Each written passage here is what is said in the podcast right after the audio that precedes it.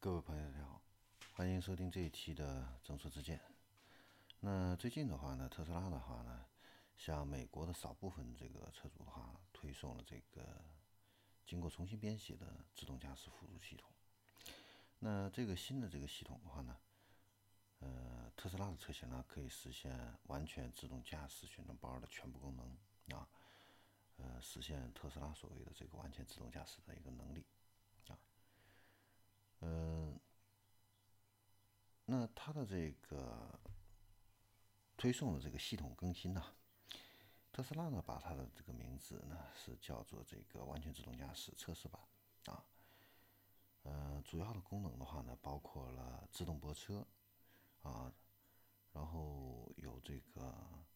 自动的辅助变道啊，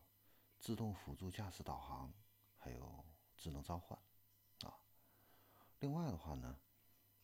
这次新增的功能呢，包括了识别交通信号灯，还有对这个停车的一个标志的话呢，做出反应啊，以及呢，在这个城市的街道的里边的话呢，进行一个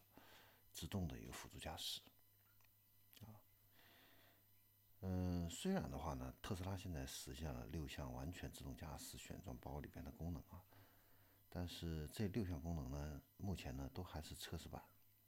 每个功能的话呢，都需要不断的去完善进化啊，从而保障这样的一个功能的一个成熟与安全啊，尤其是像在这个城市的街道里边去进行一个自动驾驶辅助的话呢，这个其实还是有难度的啊。呃，包括这个交通信号灯的一个识别啊，停车标志的这样的做出一个反应啊，目前来说呢，呃，很多品牌做的都还不是很成熟啊。特斯拉的话呢，走在前面，但是的话呢，呃，还是有这样的一定的一个风险啊，所以驾驶员的话呢，还是要全程的去手握方向盘去观察路况啊，随时的话呢，准备去进行这样的一个接管。那它这次呢新推送的这个自动驾驶的这个系统的话呢，整个程序的话呢是进行了一个重新的一个编写，啊，它的这个新的系统的话呢，呃，可以基于这个视觉传感器构建这个车辆周围的一个三维的一个场景，从而呢来识别这个坑洼道路环境啊，对这个道路上的目标啊进行这个时间运行轨迹的一个预测，啊，来规避车辆周围的这样的一个。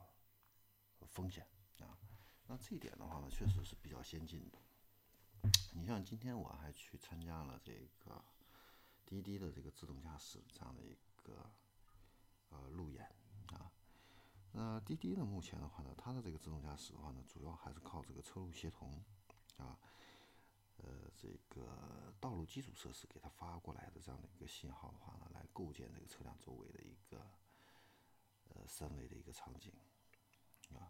包括交通信号灯的这样的一个识别啊，那特斯拉的话呢，完全是靠这个车自己呢来进行这样的一个识别，这个是跟滴滴自动驾驶有非常大的区别的这样的一个地方啊。